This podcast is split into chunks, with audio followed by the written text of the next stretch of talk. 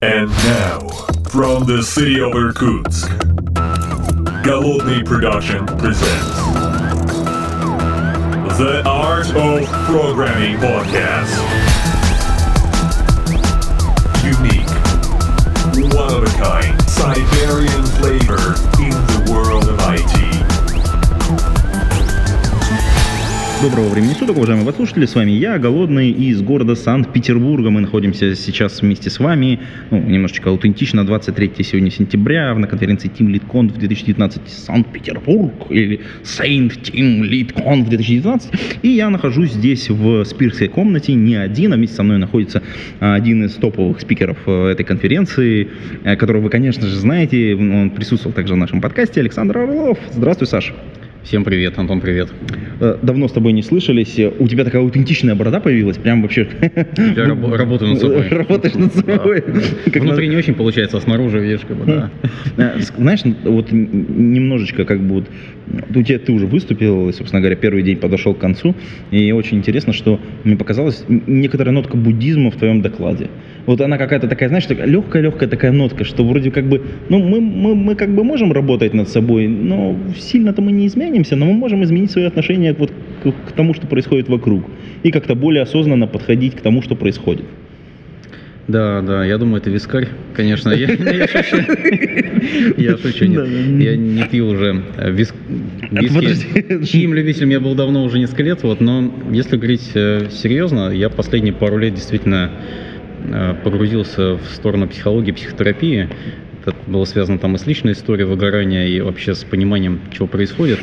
И моя точка зрения на это такая, что мы действительно не так много что можем выбирать, да, из того, что происходит с нами, но мы точно можем выбирать то, как к этому относиться и понимать, какие процессы у нас в голове происходят.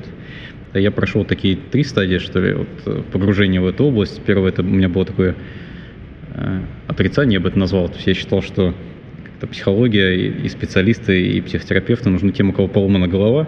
Ну, это уж точно не мне никак, потому что у меня там голова нормальная, вот она даже физмат-лицей прошла, чего ж там вот. Меня мама проверяла, да? Да, да, да, да, да. Вот, а вот те, кто там, значит, какие-то шизофреники, вот им-то надо лечиться. А, и оказалось, что это не так. Совершенно случайно меня как бы судьба подтолкнула, что ли, к встрече. Я начал ходить работать со специалистом, и первые четыре встречи я выходил, у меня были мощные инсайты, я думал, нифига себе, как же так, вроде я взрослый дядька, мне уже 40 лет, э, и как же я раньше не понимал таких очевидных вещей. И я думал, блин, это очень выгодно. То есть я сейчас начну к нему каждую неделю ходить, там, платить немножко денег за сеанс. У меня инсайты будут переть как бы, вот каждый, каждую неделю. Как бы, ну, нифига себе, вот она золотая жила. Вот, оказалось, и у меня был за- запрос такой, ну, типа, у меня вот что-то не, то, не так работает в голове, как-то надо это под- подправить, как-то пролечить, как бы вот это подкрутить, как бы, ну, то есть, э, и все наладится. Вот, а потом инсайтов стало меньше, вот, а работа стала глубже, и стало понятно, что, похоже, там, изменить себя-то во многом не удастся. Вот, но понять себя и понять, как у тебя в голове что происходит, от чего бомбит, эм, вот это можно. И это прям сильно помогает. Потому что когда ты понимаешь, как это у тебя в голове происходит, у тебя появляется выбор. Либо действовать как раньше, либо действовать чуть-чуть иначе, посмотреть, что будет. Ну, появляется выбор. Что важно. Слушай, это, кстати, интересный вот этот вопрос, от чего бомбит у людей, и а, он у тебя как таким лейтмотивом твоего доклада был на конференции. А мне на самом деле вот интересна такая тема. Вот смотри, а, ты несколько раз об этом упоминал, и вообще это как бы такой паттерн для нашей как бы действительности российской, айтишной, что вот как, как-то вот сильные программисты у нас становятся тем лидами, да, а потом иногда и менеджерами еще. И понятно, да, там компания теряет хорошего программиста, а, Особенно, когда он становится менеджером, а приобретает славу менеджера. Или, ну, как бы вот... Но вот этот переход, когда он еще тим лид, он еще не такой, не такой резкий. То есть он все, он все еще программирует, он все еще, он все еще суперэффективен э, именно в написании кода, но они же не все, как бы, тим-лиды, по большому-то счету, сильные программисты, это не обязательно тим-лид. Сто процентов. Я вот то, с чем сталкиваюсь за время такой своей карьеры в бизнес-обучении, когда общаешься с людьми из разных компаний, стран, городов, это то, что менеджерами и тем лидами называют очень разных людей. Мгм. То есть это там где-то и скрам-мастера сейчас, где-то это руководители отделов, где-то это менеджеры проектов. То есть это такой зоопарк. И похоже, что в каждой компании какая-то своя вот такая запущенная история. Причем эта история чаще всего запущена основателем компании, ну, если речь идет о небольшой компании. Вот он э, стал руководителем, у него есть свое представление о том, кем должен быть руководитель, какими навыками должен обладать. И дальше вот оно так и пошло-поехало, такое, такое наследство э, вот, транслируется. Вот в больших компаниях там становится как-то все формализуется, там описываются какие-то процессы, компетенции. В корпорациях там есть обязательные тренинги и до того, как тебя назначат, и после того, как тебя назначат. Ну, в общем и целом, Ну, Там выравнивается как-то эта история, да? То есть... э, да, то есть более-менее, ну, она как-то типа становится управляемой. Вот. Но, в общем и целом, да, это всегда же отдается на откуп конкретному человеку, который э, производит это назначение. И он как-то принимает решение, а потом это обосновывает там некими корпоративными правилами. Но по сути, э, всегда это, не всегда, но часто, то, что я вижу, происходит две ситуации. Это либо назначают э, действительно хорошего технаря, лучшего в команде, вот, и ну, в этом есть своя логика, потому что это как у врачей. То Ну, есть у него, есть у него авторитет. авторитетность. Авторитет, Авторитет, да. да. он может, в принципе, сказать, надо делать так, и все будут делать, потому Да, что да. они ему доверяют, как, Совершенно верно. ну, да. Ну, там так, так- крутой. так же, как заведующий отделением, обычно это лучший врач Да, по этой да. специальности. Да? Вот. Либо назначают человека, которого лучше всего развиты soft skills, то есть у него может быть техническая компетенция не самые крутые в команде, они развиты на адекватном уровне, на уровне адекватном для позиции тем лида там, или менеджера. Но у него зато хорошо развиты коммуникативные навыки, что позволяет там, налаживать отношения с заказчиком там, и так далее. Это вторая история. Вот Мгм. бывает и, и- так, и так. А что если попал, э, как бы человек, э, ну, с компетенцией именно технологической, да, а вот у него там с людьми не очень? Что делать команде или что делать руководителю? Ну, потому что он, ну, как бы, вот, ну, ну, достался ему в наследство, допустим. Ну, если досталось в наследство команда, и там руководитель технически прокачанный, с компетенциями не очень, и это как-то мешает работе, жизнь его будет тяжела. Всё Вот это понятно. можно утверждать да, с с достаточной уверенностью. Вот, и ему дальше придется как- к к этому адаптироваться. То есть, ну и как он может адаптироваться? Либо он будет менять свои модели поведения в результате обучения, в результате там, переосознания какого-то, сталкиваясь с трудностями. Вот, либо будет э, копить в себе уровень стресса, вот, и снимать его разными компенсаторами для снятия стресса. Вот, и такие ситуации тоже бывают. Э, Слушай, ну вот вообще, кстати, по поводу стрессов и по поводу... Это же очень часто вот э, должность, ну, роль, вот, э, ро- роль и должность тем лида, в разных компаниях по-разному это все устроено, она связана с ответственностью в некотором смысле. Часто это ответственность за, там, например, за релизный цикл, часто это ответственность за каких-то людей, чтобы они там прокачались и росли. А вообще, вот что, что делать с ответственностью? Что такое ответственность, на твой взгляд? И как на себя эти люди должны брать? Ну, вот, допустим, нас слушает тимлид, только что стал тимлидом человек. А Как он должен принимать на себя ответственность или и принимать ли, ну, то есть как этот механизм должен быть устроен? Знаешь, я думал над вопросом про ответственность, потому что, опять же, очень, очень разные вещи под этим понимают руководители. То есть кто-то под этим понимает, что если человек видит какую-то проблему, чтобы он не проходил мимо и проактивно кидался ее решать. Кто-то под ответственностью считает, что человек должен сам выходить на связь с заказчиком и проясняться, как, что он там думает про проект, достаточно ли прозрачно ведется работа там, и так далее.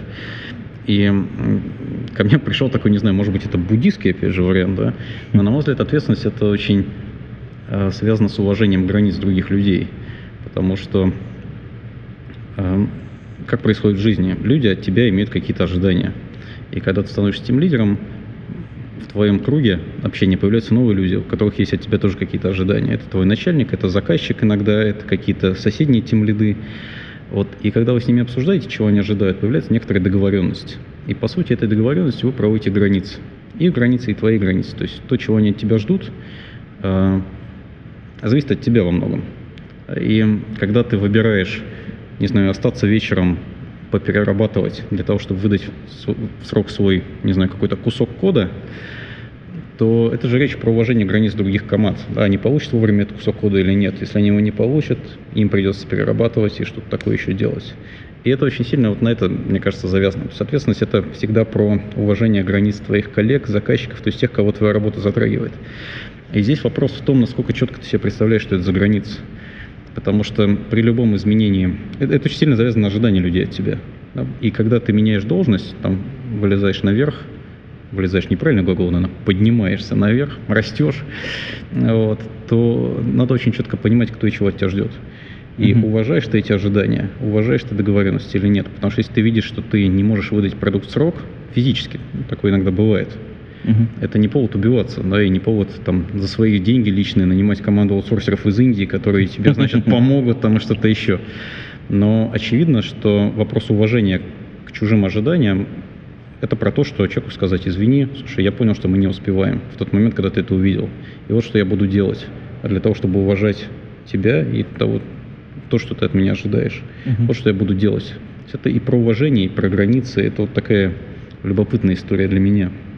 Слушай, то, что, я, то, что я вижу, Антон, я, я ага, так закончу да, коротенько, это то, что люди работают на каком-то уровне, но они примерно понимают, что от них ждут. Но когда они становятся тем лидами или менеджерами, они вот не всегда четко понимают, насколько изменились эти самые границы. Отношения меняются у всех, у команды, которая у тебя теперь есть в подчинении, у заказчиков. Что изменилось, что они ждут и как ты это будешь уважать. Вот мне кажется, вот про это не все задумываются. Слушай, но здесь же очень важный еще момент, что иногда вот, э, вот мы обсуждаем, допустим, ну там Тимлит, он приходит, он, ну то есть у него как бы есть начальник, он с ним пытается поговорить угу. и понимает, что начальник от него ждет вот, вот раз, два, три, четыре, а вот это четыре он делать не хочет, вообще ни вот каким соусом. Угу. Это ну, как бы вне его зоны комфорта, во-первых, возможно, может ли человек отказаться и как он может отказаться от какого-то типа или вида ответственности, который вот у них от него ожидают. Например, чего он может такое отказаться? А, ну, например, а, раньше он отвечал, например, за то, что он свои собственные таски закроет в срок. Угу. Да, и как бы это вполне понятно, от него ждут, это его как бы грани, граница ответственности, он сам за себя отвечает, все ок. А теперь из-за него, например, он, от него ждут, что вся, он будет отвечать за то, что команда закроет все таски в срок, ну, которые он тем лидит, соответственно. Да.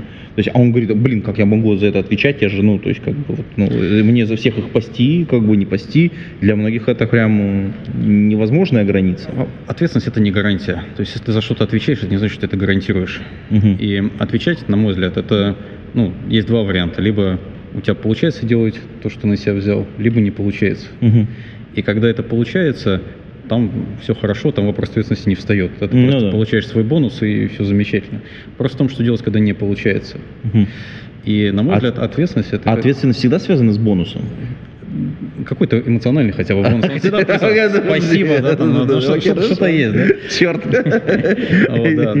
Но когда не получается, что такое ответственность? Это когда ты начинаешь предпринимать какие-то действия, чтобы исправить ситуацию. Это когда ты начинаешь четко показывать увеличивать прозрачность того, что происходит. Угу. Потому что ты понимаешь, что для человека это важно, ему важно понимать, что происходит, потому что он это тоже как-то завязал там свои, не знаю, угу, свое будущее. Это не про гарантию, это про то, mm. что ты делаешь в случае, когда не получается. Слушай, а если ты имеешь ответственность над процессом, на который ты влияешь косвенно, то есть та же самая история, то есть тоже нужно повышать прозрачность, повышать прозрачность в сторону ответственности других людей и в сторону вот, вышестоящего руководства. Ну, это какая-то история про то, что тебе дали ответственность, но не дали полномочия. Да, да, да, да, это, да, это про это, конечно, да. Тут, конечно, много вопросов. Зачем ты взял эту ответственность, если не дали полномочий? Потому что это же был добровольный выбор, видимо, взять эту ответственность. Никто же тебя там не пристегивал к батарее, да? Вот, и говорил, бери, а то вот все, мы тебя тут, значит, тут и закончим. Вот, и Тачкин зачем-то взял. Вот, и в этом э, есть теперь своя плата, как, как при любом выборе. То есть, чем ты платишь? Тем, uh-huh, что. Э, ты будешь либо сам за всех доделывать, либо что-то, я не знаю, придумывать, изобретать. Есть какие-то бонусы, которые ты получаешь. Например, там, новую зарплату менеджера, да? Uh-huh. Вот, но это в тот момент, когда случается этот выбор, хорошо бы задуматься, оно надо или нет. Угу. Потому что Иван Селиховкин, который там, в школе, например, ведет за, занятия про управление проектами, он это очень четко говорит. И он с, своими примерами, тем, как он там, строит проектные офисы и наложит управление проектами, он очень, он просто отказывается, да, и не вписывается в эту историю, потому что ничем хорошим это обычно не закончится. Но если вы уже вписались, ну так получилось, то по-хорошему надо дальше выбивать себе полномочия. И это не всегда надо сделать там раз и навсегда. Вот есть разные техники. Можно, например, полномочия потихоньку себе э, получать, что ли. Потому что люди же сверху тоже полномочия не дают не просто так. У них куча опасений. А тебе дашь полномочия людей увольнять из команды. Ты там разгонишь лучших программистов, потому что ты не смог с ними справиться, да, или потому что тебе показалось, что они тебе нахамили, а они, может быть, тебе сказали, что ты дебил, так они и правы.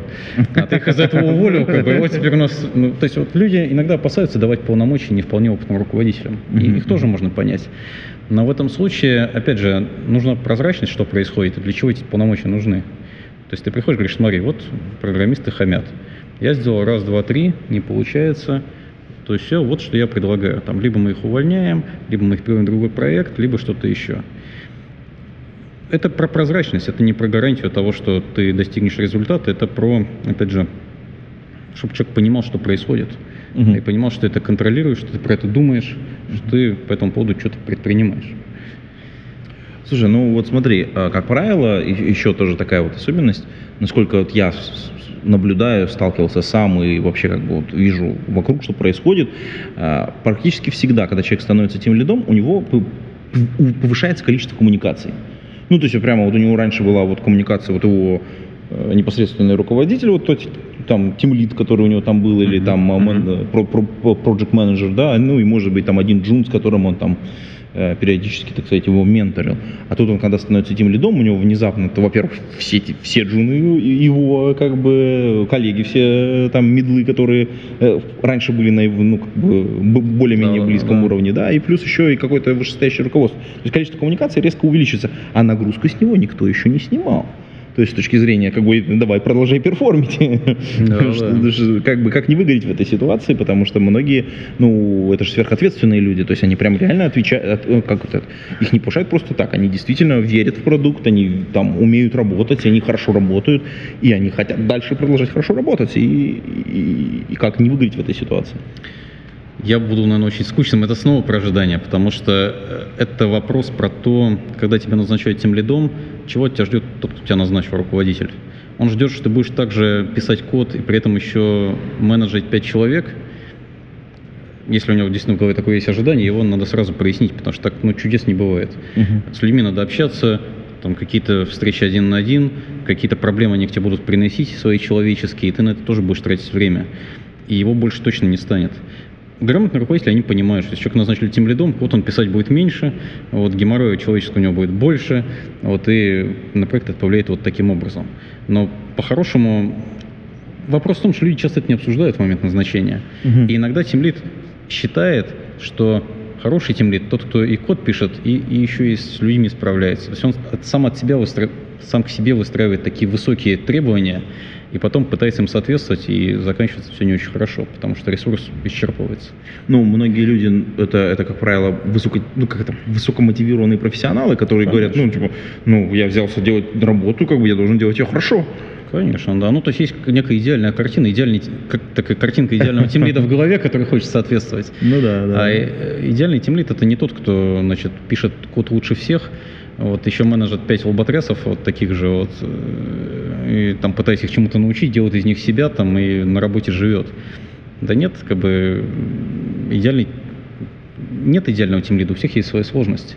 Вопрос в прояснении, чего ты от себя ждешь, чего тебя ждет руководитель, и потом просто в регулярном как-то прояснении вот всей этой истории, что на самом деле происходит. Но четко не, не надо ожидать, что вы будете также писать код и еще сможете людьми управлять. Вот времени на все не хватит. Ну, или пострадает что-то еще.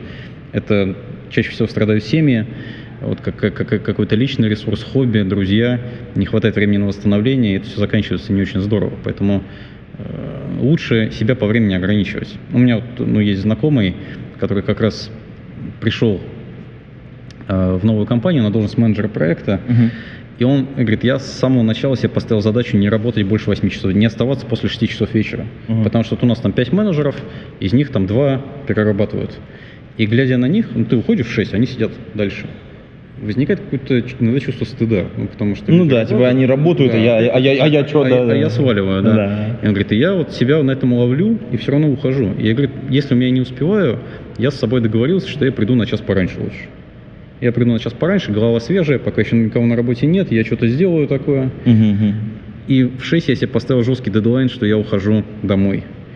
Вот, и я в таком режиме живу. И у него все работает. У него и с семьей все в порядке, там, и с временем на самообразование, там, и так далее. Вопрос в том, чтобы понимать, да, вот люди сидят, ты уходишь. Чувство стыда. Кто-то Мгм. делает все на автомате, они сидят, ну тогда и я тоже должен сидеть, я посижу там и так далее. А Вообще, кстати, как ты относишься к э, такой вот модной теме, а, как трекинг времени на работе? То есть вот есть э, два, два типа. Первый это в принципе некоторое количество часов, которые человек должен на работе вы- выдать. А есть второе, когда такое заполнение таймшитов, когда, соответственно, человек сколько ты времени потратил на задачи, вот это все, и давайте вот там типа распишем это все дело. Нормально отношусь. То есть это же таймшиты были еще и в то время, когда я работал там и программистом, и тестировщиком, и это всегда некая история по наведению прозрачности для того, кто за, платит за весь этот банкет. То есть либо это директор, которому хочется понять, не зря ли он платит зарплату программистам, и все ли действительно работают или лоботрясничают, либо это заказчик, которому платят там ставку некую, что-то в час. Потом у него не случается релиз, он в недоумении. Как же так, вроде я заплатил, вроде, вроде они работали, но релиза-то нет. И что же там произошло? Как бы, давайте разбираться.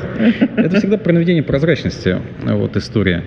И практически всегда она случается потому, что менеджер что-то не доработал в наведении прозрачности к заказчику. Е- Если прилетает со стороны заказчика какие-то непонятные, неприятные таймшиты поминутные, это обычно недоработка менеджера всегда. То есть для заказчика работа непрозрачна, и он пытается разобраться, что происходит. И тут Мгм. уже все начинают стонать и все это заполнять.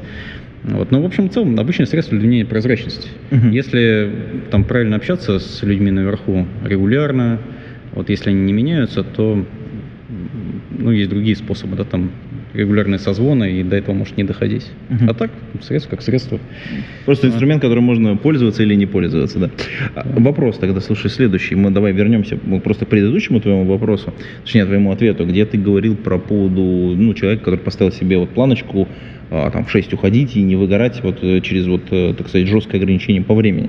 Просто там вот пара ребят, которые остались, Очевидно, что вот это подразделение, которое там вот работает в, в этой компании, оно склонно к выгоранию, потому что эти ребята, которые сидят, ну его коллеги, да, вот эти те же менеджеры просто там, ну, линейные на других проектах, они, ну, под, подвыгорят очень быстро. Ну, сколько быстро? Ну, год, ну, два. Ну, крепкое здоровье и отсутствие семьи три года. Вот. Что делать руководителю вышестоящему, который видит эту картину или вот уже столкнулся с тем, что вот вот-вот вот ему, у него вот один выгорит и второй в предвыгорающем состоянии. Ну, ж можно диагностировать немножечко, так сказать, эту историю. Можно, да, но сам по себе там знак того, что люди сидят на работе долго и перерабатывают, на мой взгляд, не является каким-то прямым знаком выгорания. Мгм. Потому что очень сильно все зависит от состояния людей. Некоторые люди работают по 12 часов в день, и у них все ок. Я уверен, что Стив Джобс работал много, да и все там основатели компании работают много, и все нормально у них с выгоранием. Я когда в теме выгорания разбирался, вот я на эту тему сделал там докладов 10, наверное, вот к десятому наконец как-то разобрался. Это значит, как преподаванием, ты хочешь разобраться, да, преподавание. ну, если серьезно, то, конечно, точка зрения меняется каждый раз, когда ты на себе это проживаешь, потом пытаешься донести, объяснить, потом смотришь какие другие источники информации. Вот моя точка зрения на сейчас, что выгорание это всегда как будто таких два параллельно идущих потока. И один поток это про э, дофамин, который гормон удовольствия, вот, мотивации. Это когда мы начинаем заниматься какими-то интересными проектами, у нас там куча энергии, драйва, много такой отдачи, когда что-то получается. И вот это вот такая дофаминовая иголочка, что ли, которая подпитывает нас заниматься работой все больше и больше. И мы в итоге туда начинаем посвящать кучу времени, потому что это приятная история, она еще иногда и какими-то карьерными подвижками сопровождается. И в этот момент мы забываем там про все другие гормоны счастья, окситоцин, эндорфин, серотонин, адреналин. То есть перестаем общаться с друзьями, с семьей, заниматься спортом, там какими-то волнующими активностями, ну и, и- и высыпаться, гулять на свежем воздухе, пытаясь угнаться за этим самым дофамином. И а происходит к нему некоторое привыкание и адаптация, что ли, вот наших Ну да, не- не новая, новая планка появляется из нормального состояния. Вот Да, да, да, да. То есть и второй проект уже приносит чуть меньше удовольствия, третий еще меньше, на 50-й у тебя вообще никакого удовольствия уже нету, а работаешь ты очень много. Мгм. Потому что ты за ним пытался добежать. И дальше мы начинаем его компенсировать эм, такими быстрыми источниками дофамина. Это сериалы обычно, соцсети, алкоголь, э, там всякие э, внебрачные истории там и так далее. Э, Шопоголизм, то есть их там очень много, таких стандартных тем. Когда ты сидел вот вчера все было хорошо, а сегодня тебе прям очень нужен новый рюкзак. Ты вот значит, и три дня выбираешь И ты рюкзак. выбираешь его, да-да, выбираешь ой, его, я узнал, да. Выбираешь его, потом его купил, и прям такой экстаз, вот и все. Ну, то есть компенсировал как бы отсутствие такого удовольствия, что ли, на работе. Это одна история с дофамином. Вторая история – это с накоплением стресса на работе. Потому что то, как мы функционируем, проявляем себя, оцениваем то, что на работе происходит, иногда это накапливает уровень стресса. Ну, например, э, коллега тебе там наехал на тебя, как-то зло прокомментировал твой код, а ты ничего не сказал, потому что есть убеждение, что командные игроки вот, не ругаются в команде. Но чувство обиды никуда не ушло. И второе повторение ситуации еще чуть-чуть добавило. Третье, происходит такое вытерпливание определенное, и это может привести там, к накоплению какого-то уровня стресса. То есть неумение обходиться, что ли, да, с теми эмоциями, которые ты испытываешь. Неумение с э, проявлять, переживать их, контейнировать, то, что называют психологи. Это вторая история. Мгм. Потому что само по себе выгорание – это одна из форм депрессии. И оно случается, как мне кажется, вот на текущий момент, когда вот эти два потока, в них что-то происходит. С одной стороны, дофамина становится меньше, с другой стороны, стресса становится больше. Ну, такая, то есть, как бы, такая Вот. Две волны как бы накладываются. Две волны, и- да, да. И что здесь может делать руководитель? Руководитель, на мой взгляд, может делать какие-то вещи, но точно не все, потому что у руководителя нет э, задачи сделать всех сотрудников счастливыми, по-хорошему. У него есть задача выдавать какие-то нужные бизнесу результаты. Не знаю, хорошо это или плохо, вот, но это, это реальность. И все, что он может делать, это прояснять состояние людей. То есть, насколько люди себя хорошо чувствуют. В рамках своих полномочий что-то менять. Какие-то задачи, какое-то окружение. С Мгм. кем-то проводить воспитательную работу. Кому-то объяснять, что если тебя назвали дебилом, то это не значит, что ваши отношения закончены, и что человек действительно считает тебя дебилом. Может, у него просто не выспался, у него плохое настроение. Вот, то есть не надо как-то это воспринимать близко к сердцу там, и так далее. Вот, то есть прояснение состояния и какая-то такая около человеческая, что ли, работа. Вот это то, что может делать руководитель. Всего он делать не может. То есть если это там действительно тяжелое выгорание, это уже вопрос к специалисту. Мгм, Вот, мгм. можно человека подтолкнуть, как-то, если это не мешает работе, поспособствовать этому.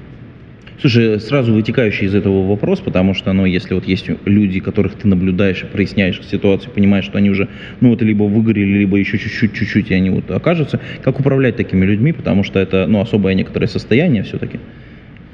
Депрессия, да. Ну, смотрите, то есть эм, очень тяжело приходить и говорить, слушай, я вижу у тебя депрессия, давай я как тебе помогу. Потому что по-хорошему это вообще не твоя задача, э, там, как-то обходиться его депрессией.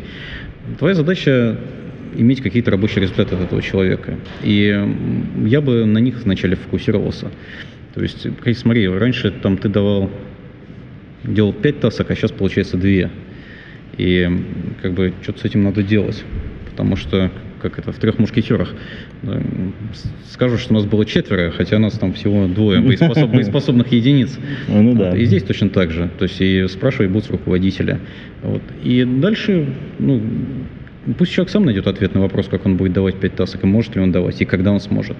Задача руководителя проясниться с человеком, сказать, смотри, ну вот сейчас 2, сейчас 5, как-то это все не очень здорово, давай как-то договариваться. То есть там три месяца на восстановление, или ты давай начни какую-то работу не знаю, что ты будешь делать, но как-то посмотрим, будет ли эффект или нет. Потому что если это будет продолжаться, проект будет проседать, и мне надо по этому поводу что-то предпринимать. Или давай тогда, может, кого-то на замену будем искать. Ты его пока ведешь курс дела, и потом сможешь идти, отдыхать и так далее. То есть это вопрос про прояснение. Никаких тут нету волшебных пилюлек, вот, и серебряных пуль. И, может быть, человек останется, начнет работать с психологом или отдохнет, себя переосмыслит, и все наладится. Может быть, он уйдет. Но задача руководителя, чтобы проект не просел. И вот я бы из этого исходил. Ну, то есть руководителя, в общем, не очень много как бы инструментов, по большому счету, получается. Он такой, ну, то есть, как 100%. бы, ну, так, только зеркало, как бы, показать человеку, что, типа, чувак, смотри, как бы, вот мы вот находимся здесь, вот здесь вот у нас вот такие вот поинты, ну, как бы, очевидно, что вот у нас здесь проблема, будем решать. И как Конечно, бы... да. Ну, потому что очень много стейкхолдеров, да. вот, Ну, да, э, да, Они да. есть на работе, но их же еще очень много в личной жизни. О, да, И, конечно. ну, что там на состояние, на состояние людей влияет все. Там дети, заболел ребенок, не знаю, не дай бог, ум- умерла мама там или папа, или развод случается у человека, или еще какая-то история, или он просто пришел к 40 годам и начал себя переосмысливать. Их очень много. И руководители, ну, это всерьез рассчитывать, что вы как-то можете повлиять там на состояние головы вашего сотрудника, это большая самонадеянность. Мне кажется, как бы, ну, правда, вы не являетесь главным человеком в его жизни. Да. Э, Кстати, уважаемые подслушатели, мы находимся на конференции TeamLead.conf в городе Санкт-Петербурге. А, И вот эта аутентичная атмосфера ходящих туда-сюда людей, это, в общем, понятная, понятная история. Простите нас, если что. А, Мы в ваших ушах звучим, может быть, не очень, не очень хорошо. Но, кстати, Саша, тут возник еще вопрос. Вот смотри, да, вот мы поняли, что у нас есть э, подчиненные, допустим, и вот они находятся в таком состоянии. А что делать сотруднику, который видит, что у него руководитель находится в выгоревшем состоянии? Потому что это же в обратную сторону тоже как бы такая не очень приятная история. Да-да-да, вот Михаил Литвак, э, один, ну, автор, один из, кого мы часто рекомендуем, на кого ссылаемся в наших программах, он разделял всех руководителей на три типа и команды на три типа. У него были команды карьерно-профессиональные, это те, кто прям вот такие профессионалы-профессионалы, все про дело, все про, значит, код, там что-то делать. Были команды культурно-развлекательные, которые больше про то, что комфортно в коллективе. Ну, мы тут живем, Мы как бы, да, живем, да, да. справляем день рождения, что-то такое. И были группы алкогольно-сексуальные у него. То есть это те, кому вообще ничего не надо, там присутствует алкогольный эффект такой, вот и иногда еще это сопровождается какими-то, значит, такими оргиями, назовем это так. И были три типа руководителей, карьеристы, культурники и алкоголики, которые соответствовали... Ну, а, а, как бы равно- равенство между командами. Да, да, Команда да. подстраивается под этот тип По условно. сути, да. Вот. И карьеристы в его типологии это люди не которые там плетут интриги, а это которые думают интересами бизнеса, интересами дела, что-то хотят сделать такое полезное.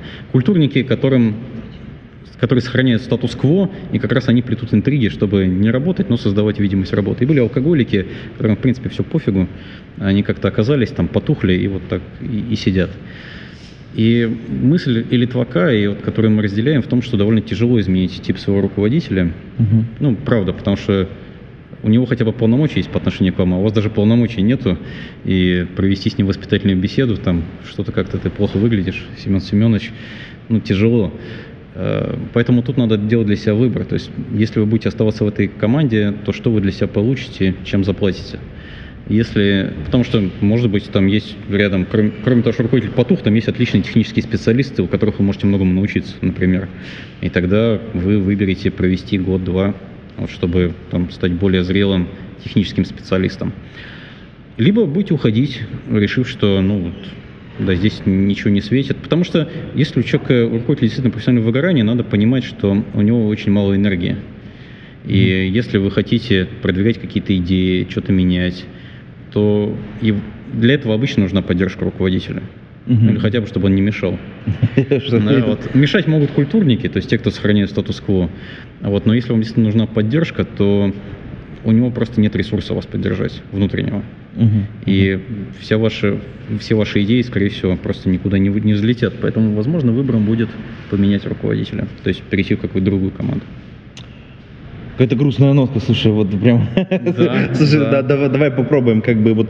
ам, Не, на самом деле, если серьезно, я вот уже, как это, понял, что хорошо все время не будет. Да? Ну, ну, серьезно, ну, правда, но если было все время хорошо, это было бы уже не очень хорошо, потому что мы бы к этому привыкали. при- привыкали бы, Да, и жизнь да. всегда идет какими-то перепадами. Ты, тебе то на работе хорошо и все интересно и классно, то вдруг раз и какая-то грусть, печаль. И это тоже повод осмыслить, понять, что для тебя важно.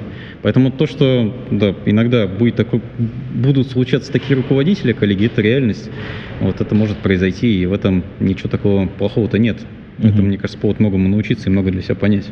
Ну, это повод для рефлексии. А, кстати, мы находимся еще раз, мы находимся на конференции Team Lead Conf 2019 в городе Санкт-Петербурге, Санкт-Петербурге, и первый день подошел к концу.